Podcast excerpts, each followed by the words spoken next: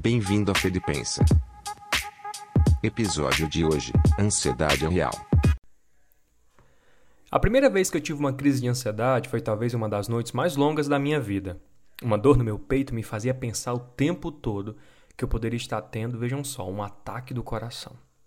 Desisti do argumento quando percebi que aquela fadiga e desconforto tinha origem, na verdade, de pensamentos negativos repetitivos em minha mente sobre uma apresentação que teria de fazer na manhã seguinte. Era uma sensação desesperada de que nada que eu havia planejado daria certo. A ansiedade é uma sensação de que não podemos controlar as circunstâncias. Nos sentimos em risco, impotentes. É o medo de que algo seja feito contra nós. E não podemos escapar nem fazer nada para mudar a situação. É de fato desesperador. A ansiedade tira o sono, adoece e faz parar. Ela poda nosso crescimento e nos diminui. É como se de alguma forma não conseguíssemos mais fazer as pazes com a gente mesmo. Se você, assim como eu, sofre ou já sofreu com este mal, sabe muito bem do que eu estou falando. É verdade que existem casos que necessitam de auxílio médico, e sem culpa, tá? Sem culpa. Devemos entender uma coisa: o preconceito sobre esse tema pode agravar ainda mais a situação. O processo de libertação passa primeiro pela aceitação.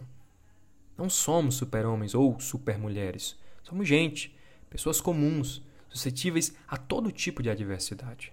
E conversando uma vez com uma amiga psicóloga, ela me falou que, por mais que esse tema esteja em alta nesse momento, essa realidade não é nova. E foi justamente na palavra que ela me apresentou personagens que já sofriam deste mal ainda nos tempos bíblicos. O rei Davi, talvez entre todos o mais aberto a escrever sobre seus sentimentos, registra no Salmo 13: Até quando teria ansiedades e preocupações, tristezas no meu coração todo dia? Para o ansioso, essa pergunta se repete todo dia: até quando? Foi aí então que ela me falou algo que eu nunca havia pensado antes. Ela diz: Não ore pedindo a Deus para tirar a ansiedade, pois a ansiedade é algo que lançamos sobre Deus. Interessante, é Pedro quem diz isso. Ele vai dizer: Irmãos, humilhai-vos, portanto, sob a poderosa mão de Deus, para que ele, em tempo oportuno, vos exalte. Atente a isto. Ele diz: lançando sobre ele toda a vossa ansiedade, porque Ele tem cuidado de vós. Deus não tira das nossas mãos algo que precisamos lançar sobre Ele. E lançar aqui é literal, tá? É jogar com força. É abrir mão de pensamentos que não nos trazem paz. Dr. Augusto Cury nos fala sobre a necessidade de criticar diariamente os pensamentos negativos. Devemos confrontar as ideias que nos paralisam e nos desanimam. Lembre-se, não é obrigado, você não é obrigado a viver passivamente as ideias que são encenadas no palco da sua mente. Discorde frontalmente, discorde frontalmente de todos os pensamentos e fantasias que o amedrontam, entristecem ou deprimem. Entenda, não é fugir desses pensamentos, é confrontá-los. Experimente fazer uma pergunta simples a cada um desses pensamentos. Quem disse? Quem disse que eu não vou ser feliz? Quem disse que isso não vai passar? Quem disse? Porque a palavra nos adverte: não andeis ansiosos por coisa alguma. Antes, em tudo sejam os vossos pedidos conhecidos diante de Deus pela oração e súplica com ações de graças. Parafraseando Melissa Guimarães, precisamos entender que a oração é muito mais do que uma disciplina espiritual, é saúde para a alma, porque nos faz recorrer àquele que nos fez e sabia exatamente do que precisamos para continuar. Aí, depois que faço essa escolha de lançar sobre Deus os anseios da minha existência, o texto que citei antes continua e diz: E a paz de Deus, que excede todo o entendimento, guardará os vossos corações e os vossos pensamentos em Cristo Jesus.